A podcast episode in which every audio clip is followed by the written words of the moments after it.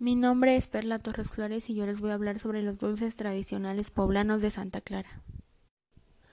Todo poblano debe conocer la famosa calle de los dulces del centro histórico de Puebla, que está situada en la 6 Oriente entre la 4 y 2 Norte y que por tradición es llamada calle de Santa Clara por el convento que lleva el mismo nombre. Esta calle comenzó a ganar fama mundial en el siglo XX, esto después de la Revolución Mexicana pero algunos de los historiadores dicen que fue desde el siglo XVII. Para esto, a ella se comercializaba el rompope, galletas y dulces poblanos elaborados por las monjas catalinas y no por las monjas clarisas como siempre se había dicho. La calle se distingue principalmente por el color y el sabor de decenas de locales de la gastronomía poblana en bocados, y que van desde una tortita de Santa Clara hasta un camote, y que se pueden comprar para regalar y para compartir o simplemente como un gusto o un antojo. ¿Cómo es que surge la tradición de los dulces? Según Jorge Eduardo Zamora Martínez, quien es mejor conocido como el Barón Rojo, dice que la tradición de la confitería poblana comenzó a surgir desde la fundación de Puebla en el siglo XVI. Esto cuando llegaron las órdenes religiosas femeninas a la ciudad. También hace referencia a que, así como los sacerdotes, los frailes y monjes tenían una tarea específica como la educación, la evangelización o la enseñanza de labores agrícolas a los campesinos, las congregaciones de monjas solo estaban dedicadas a la realización de labores sociales, aspectos como los servicios hospitalarios, las escuelas para mujeres, el refugio de madres en desgracia, los orfanatorios, los asilos, la ayuda médica para desahuciados, las parturientas, los niños y principalmente las casas de cuna. Dentro de las labores de ayuda que realizaban las órdenes religiosas femeninas estaba el capacitar a mujeres para que así pudieran obtener un empleo o para realizar las tareas del hogar y que así se les pudiera redituar un ingreso. Las monjas comenzaron a experimentar con algunas recetas dulces que eran de origen español, pero sobre todo y principalmente las indígenas porque en el México prehispánico también había dulces. Así es como dentro de las actividades conventuales aparece la confitería poblana y las mujeres más humildes o amas de casa que recibían refugios en los conventos empiezan motes, muéganos, alegrías, palanquetas, borrachitos, mazapanes, jamoncillos de leche, tortitas de Santa Clara, galletas de cochinito de panela, gallinitas de dulce de pepita de calabaza, cocadas, higos, acitrones y sin olvidar el rompope de huevo, también las esencias y saborizantes como la vainilla, la menta, algunas diversidades de frutas, conservas de frutas, mermeladas y entre otros.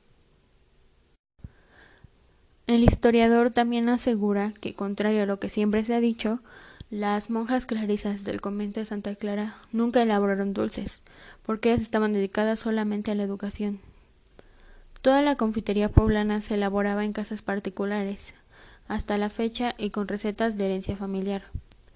Tal vez algunas con orígenes de la Puebla colonial, ya que la mayoría de estas recetas se originaron en el convento de las Madres Catalinas, que se localizaba en la 3 Norte entre la 2 y 4 Poniente porque ellas eran las que se dedicaban realmente a la elaboración de dulces. También hace referencia a que el convento era una enorme construcción que desafortunadamente se perdió cuando se aplicaron las leyes de reforma, lo que propició su expropiación y consecuente destrucción. En este sitio se construyeron los cines Variedades y Coliseo, y que actualmente es una tienda de telas.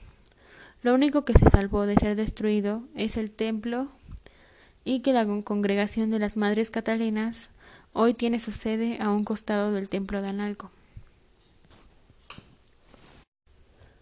¿Cuál fue el origen de las tiendas de dulces? Para esto Zamora Martínez hace referencia a que el origen de las tiendas de dulces se lo debemos a la familia Cerdán, ya que fue en 1910 cuando en esta calle se inicia el movimiento revolucionario con una gran balacera entre la familia Cerdán y los guardias. El caso es que después de terminado todo esto, surge en la ciudad un nuevo tipo de visitante, el turista nacional, preferentemente de la Ciudad de México, que visita Puebla con la intención de poder sitio donde se originó la batalla entre los hermanos Cerdán y las guardias nacionales, sobre todo cuando su casa se convirtió en un museo. Entonces aquí es donde se funda la primer tienda de dulces típicos poblanos llamada El Lirio. Para esto estamos del año 1917. Y fue y es tanta la demanda que a lo largo de toda la calle se establecen infinidad de dulcerías, todas ofreciendo dulces típicos. Esto es lo que le da origen a la mundialmente famosa calle de los dulces. Pero antes de la Revolución Mexicana ya existía ahí un expendio de camotes, y el cual fue el primero de la ciudad y fue fundado en 1892. Y este aún se encuentra situado a un costado de la casa de los hermanos Cerdán, en la calle 6 Oriente 208, y que todavía pertenece a la familia fundadora y que además también conserva no solo su nombre, sino también la calidad de sus productos y la reputación por ser la más antigua de la calle de los dulces, llamada la Gran Fama. Ahora vamos a hablar un poco sobre la leyenda del camote poblano. El camote poblano es el icono principal de los dulces típicos poblanos y alrededor de su origen existen tres diferentes versiones. Y no importa cuál sea la verdadera leyenda, pero este siempre será el más típico de todos los dulces poblanos y que le ha dado fama mundial a la calle Santa Clara.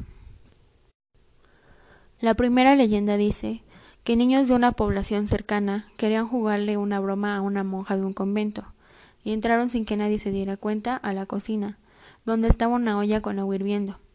Tomaron del huerto unos camotes que metieron en la olla y le agregaron un saquito de azúcar para que al consumirse el agua quedara una plasta que les costara limpiar.